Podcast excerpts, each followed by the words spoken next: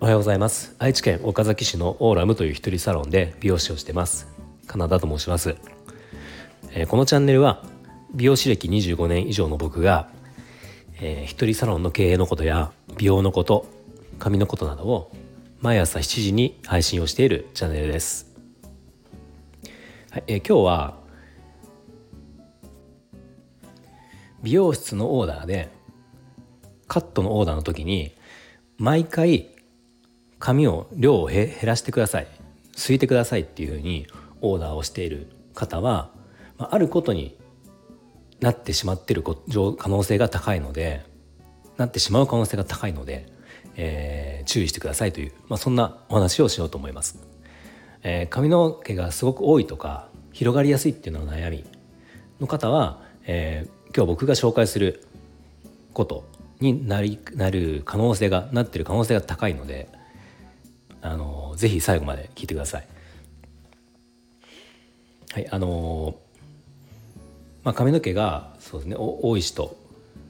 膨らみやすい人でおそらくまああのカットする時に要望として一番多いのが髪をすいてくださいっていうオーダー必ず出てくるんですね。で例えばまあじゃあ毎月じゃないにしても2ヶ月に1回じゃカットをする人がいてまあ、このお客様この方は髪の毛が多い広がりやすい悩みを持ってるんですね。うん、で2ヶ月に1回カットするその時に毎回やっぱり広がりが気になるので「すいてください量を減らしてください」ってこう美容室美容師さんにオーダーをするわけですね。でこれそのまま言われた通り美容師さんが毎回毎回じゃあ「すいときますすいときます」って言ってこう髪を限界まですくわけですよね。そうするとどうなるかっていうと気が付いたら毛先がもうペラペラになってしまうんですよ。髪の毛をすくっていうことは、まあ、ある程度、えー、毛先の方が量が減る先細りになる先細りになることは、まあ、当然といえば当然なんですけど、えー、これをやりすぎてしまうと先細り具合が、まあ、極端になってしまうんですね。まあその髪の毛すくっていう技術はそのね、えー、すきばさみとかでこう量を減らすわけなんだけどあの毛の本数が減るわけではないですよね。当然、うん、あの毛を抜くわけじゃないから脱毛するわけじゃないので根元のその毛穴の数毛穴の数というか毛の本数自体は変わらないわけですね。変わらないけどその先に生えてる毛をどこからどこかのその根元から何センチっていうところはそれぞれ違うと思うんだけどその場合によっては、うん、そこを、えー、カットする。カットをして減らしていくわけなのでこれ繰り返せば繰り返すほどその根元の毛量毛量というか密度と毛先の密度の差が出過ぎちゃうんですよ。でこれがある程度まあある程度のとこまではいいんだけどそのある程度のところを過ぎてしまうと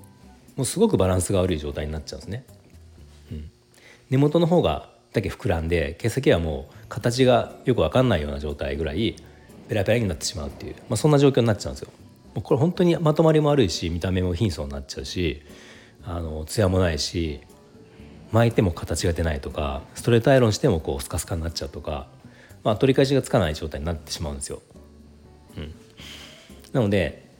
まあ、こうならないならないためにはまあ、そのつけばいいっていう考えをちょっと一旦止める、うん、というかまあ僕もそうなんですけど美容師さんによっても結構これ違ってて、まあ、僕の場合はもうこれ以上つかない方がいいと思ったらもうそれをちゃんとお伝えするんですね。うん、お伝えしてもうもう今今日はやることないってもう伝えるんですよもう。あのすいてほしいって来るんだけどいやもうこれ以上すくすくもすでにすいてあるからすく場すく状況じゃないですよっていうちゃんと説明をしてもうすかないんですよ。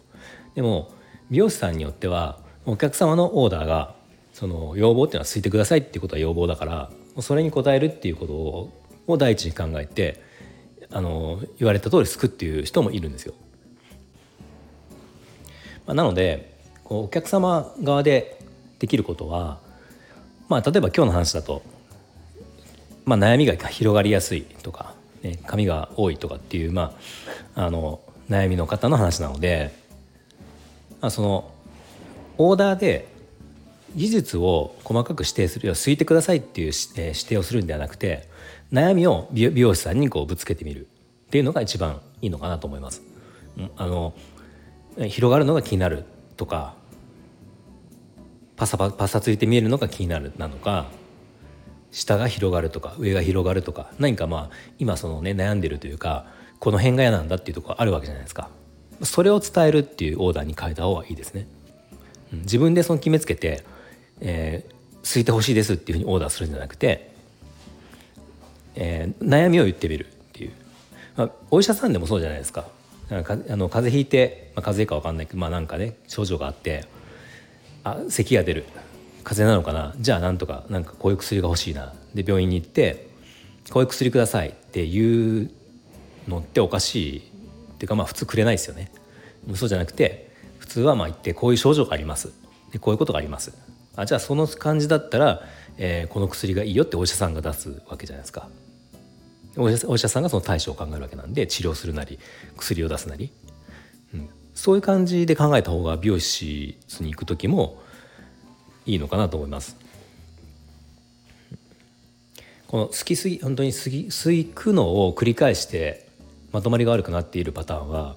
まああのめちゃめちゃ多いわけじゃないんだけど定期的にいるんですよね。やっぱ特にその本当にもう明らかに広がりやすい人